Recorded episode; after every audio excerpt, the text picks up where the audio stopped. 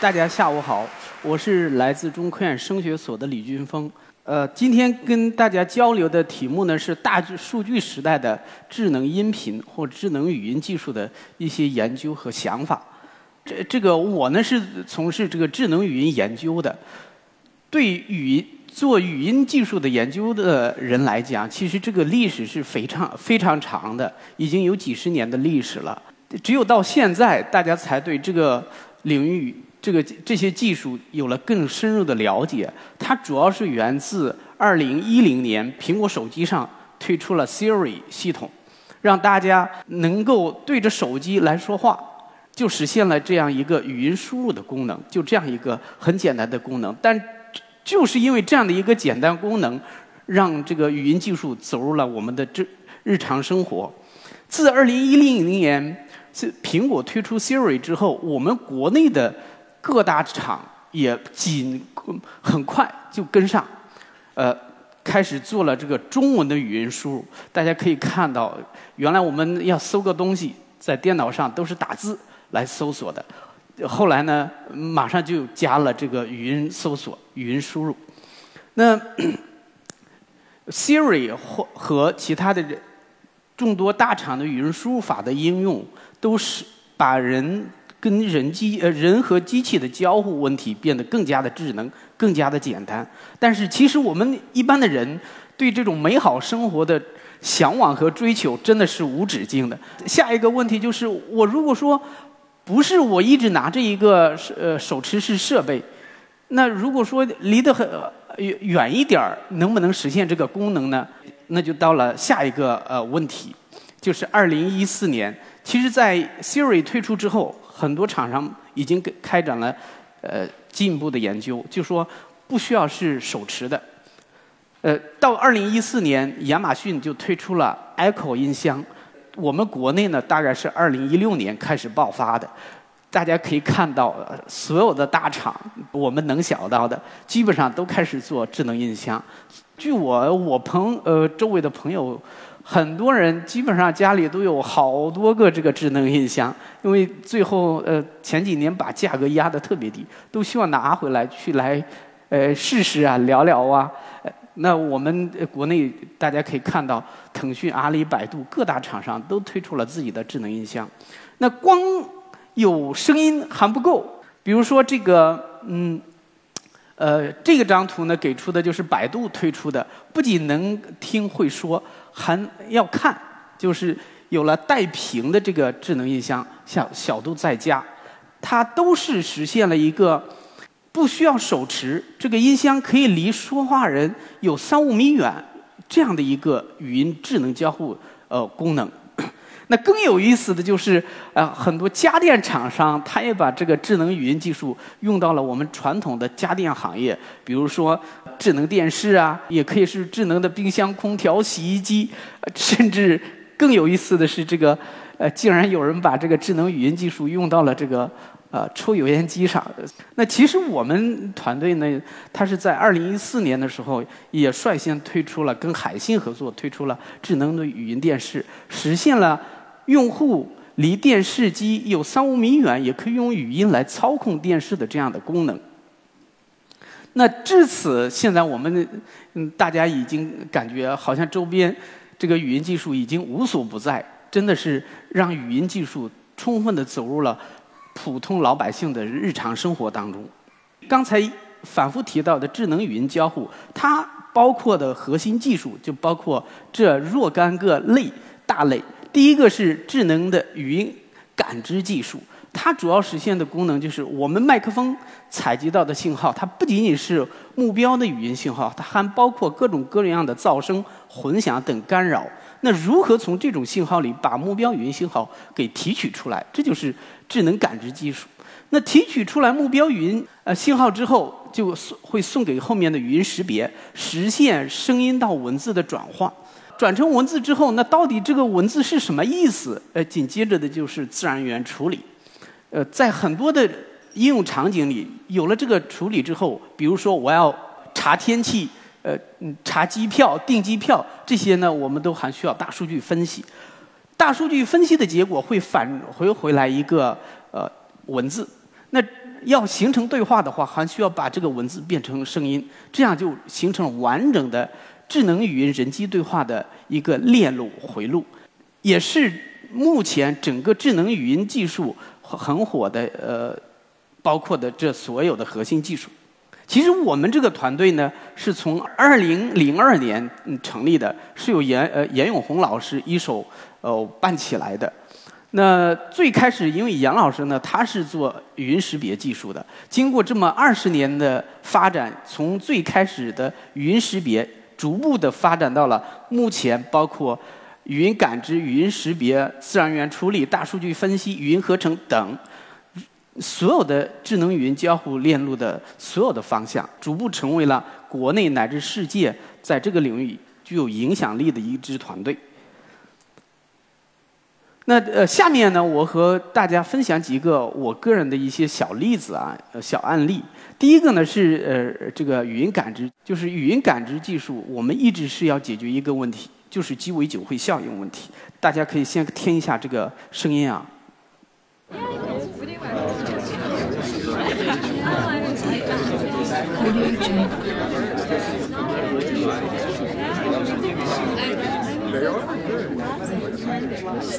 在这样一个很嘈杂的环境当中，对我们人类来讲，我们是还是比较容易呃关注到我们想听的一个人的说说话呃话音当中的。但是如何让机器能够呃自动的关注到某一个声音，或者把某一个想感这感兴趣的声音提取出来，这是还是非常难的。即使到今天，这个问题都没有很好的被解决。不是说这个问题不解决我们就不能用，那比它稍微容易一点的，即使在很多噪声环境下，那我其实这种情况更多。那我们再听一个这个噪声环境的，像我们这是这个麦克风是采集到的声音，它有呃有很多这个噪音。那我一个问题就是如何把噪音去掉，而不影响这个目标的信号。那我们经过人工智能之后。罗巴伊纳，大家呃可以看到，利用现在的人工智能技术，我们基本上已经能把这呃很多这个噪声给处理掉。那它的应用呢，一个是这个语音会议系统。大家知道，疫情之后，那很多开会已经都改成了线上的会议系统。在这一些所有的会议系统里，这些这个技术是必须的，是刚需的。另一个应用场景呢，就是助听器具，呃，主要是助听器和人工耳蜗这两大类。在这儿呢，我给大家分享一个我曾经亲身经历过的一个小的故事啊。几年前呢，我们和这个一个呃大的巨头的这个助听器公司合作，当时呢，我们是做了一套这个降噪算法放在这个助听器里的。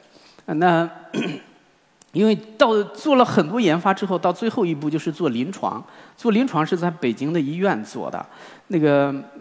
他要呃招募了二十一个病人，嗯病人呢要来医院嗯好好几次。第一次呢是要来取他这个耳膜，取了耳膜之后，我们就会给他定制助听器，然后定制完了呢，就把原来的算法放进去，让他回家哎，并且会发给他一个问卷调查，回家去看他效果怎么样，让他来进行评价。那。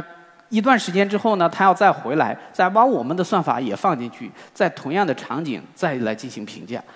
那其实这个时间跨度是非常大的。那我自己呢，也去过几次，但是一般的很多的时候是学生在这儿负责接待啊，呃，在做这个事情。但即使在我去的这个有限的次数里，我正好接待到了一个老大爷，呃，家里住这个北京的西红门。就南边那儿，他当年是七十多点儿，他原来一直戴助听器，用了我们那个助听器之后，他有第二次再去的再去的时候呢，他就非常激动，嗯，我都不知道怎么表达，他就告诉我，他戴上这个助听器之后，他可以看新闻联播了。原来他一直戴助听器看新闻联播，他听不懂，听不了那个新闻联播的那说的话。就用了我们那个之后，他他非常激动。其实我就非常感动，也很欣慰。我们做的一个东西终于能帮到哦呃他们了。嗯，那另一个比较有意思的，前几年其实一个朋友啊去找过我，他说他呃他们呃要做一个事情，就是做二次元。他跟我说二次元的时候，其实我都感觉挺不好意思，我都不知道什么叫二次元。他说将来这个年轻人的社会就是二次元的，呃，但是这个二次元有了这个呃形象，现在的话就是这个虚拟主播呀，很多很火了，当年都没有的。那需要这个给这个形象配上声音，配上声音的话，呃，其实都不是录的，都是计算机合成出来的。那这儿呢，我给大家放一下这个目前用了人工智能技术之后，现在能做到什么样子的？先跟听听这个男生。他可不相信别人也会有龙剑古界这样逆天的法宝，就算在修仙界，龙剑古界也是顶尖的法宝之一。一出现就会引发各方势力争抢，这是一段。那呃，第二个是呃，还是他的这个。他可不相信，别人也会有龙剑古界这样大家可以听听这两段声音，哪一个是真正录的，哪一个是龙剑古界也是顶尖的法宝之一，一出现就会引发各方势力争抢。那我我不知道大家 有个感觉没有？哪一个是这个？呃呃，真人的哪一个是录的？看看答案。其实大家呢会发现，现在计算机这个 AI 技术做语音合成做的已经真的是惟妙惟肖。那下面呢，我就更更快一点。保家的内脏受伤极重，要是只伤了脾脏，估计医生早就摘除了事。保家的内脏受伤极重。要只是伤了脾脏，估计医生早就摘除了事。大家可呃，其实可以看到，这 不管是男生女生怎么合成，它在这个合成的音质还有韵律等方面都非常的逼近。这是语音合成，当然这个合成呃越逼近也呃会带来另一个问题。那下一个问题是什么呢？我们看看这一段声音。打算败中取胜，歘的一倒。于德鹏乐了，嘿，你说怎么样？女孩呀，你气脉不足，现在站不住了吧？我相信大家听到哦，一般的人都知道这是单田芳老师讲的《白白眉大侠》，因为我呢，我就是从小就是听着单田芳老师的这个评书长大的，我只要一听他的这。一咳嗽，一个咳嗽声，我都能知道是单田芳老师的。那现在一个问题是，那机器能不能从声音里判断出来呢？答案是是，机器是可以判断出来的，因为在一个语音信号里，它不仅有内容信息，你说了什么，它还包括谁说的。那那个技术呢，就叫做声纹识别，或者叫说话人识别。那语音合成它做的越好，对声纹识别带来的挑战就越大。声纹识别有什么用呢？很重要一个，就现在现在大家这个知道这个很多是电信诈骗，对吧？一打电话冒充这，呃，说你这啦那啦来来骗钱的，那可以来抓坏人。这是声纹识别的一个很有意思的应用。那呃，从去年开始啊，这个疫情爆发之后，那我有一天突然就接到一个朋友的电话，他说，呃，这个。军峰最近忙什么的？哪一天见见？呃，我这信号不好，你能听到吗？他就是这样跟我打电话呃说话的。我说还行还行，能听个七七八八。他说就是稍微信号不好一点儿吧。其实，呃，他是跟我开玩笑的。他说其实我是戴着口罩的。他把口罩一摘，他说你现在信号好了没有？我说信现在信号好了，听清了。呃，其实跟信号没关，他就是。戴了口罩没戴口罩，呃，影响很大。当然，他找我就是想做一下戴口罩对语音信号的这个影响的。呃，我们当时做的还不太多啊。这张图给出的是美国他们一个呃科研院所做的呃结果，呃，大家可以看到人家分析的非常的呃细，很多不同种类的口罩对语音信号的影响。从这张图上我们可以看到，戴了口罩之后。首先是对语音信号的高频，它的衰减是比较严重的。从两两千赫兹开始，衰减就比较严重了。你知道，我们平常打电话都是三三百到三千四这个频段，你两千就不行了。你想想，你听的那质量，那肯定很多的时候就听不太清、听不太懂了。那那呃，这个呢，它会对很多智能语音应用有很大的影响。比如说，你家里买的智能音箱，你不戴口罩，哎，好像都管用；你一戴口罩，发现都不管用了，因为它语音信号全变了。那另一个呢，呃，但呃。我们就去医院的时候，反正我小时候去医院都是一到医院，医生都说把衣服撩起来，就开始用听诊器来听你的心脏，看看你你尤其咳嗽了，看看你心呐、肺呀，呃有没有问题。那这个大夫呢，他都是凭着他几十年的这个经验来判断的。那我们做的一个呃事情呢，就是能不能用人工智能的技术来智能的判断你是否有心脏病。是什么样的病？哎，这样的一个工作，大家先听听这个正常的心心脏的声音是什么样。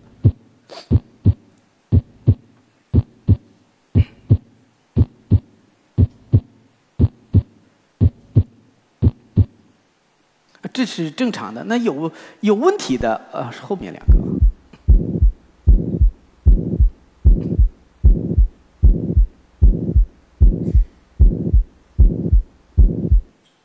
那这是一类啊，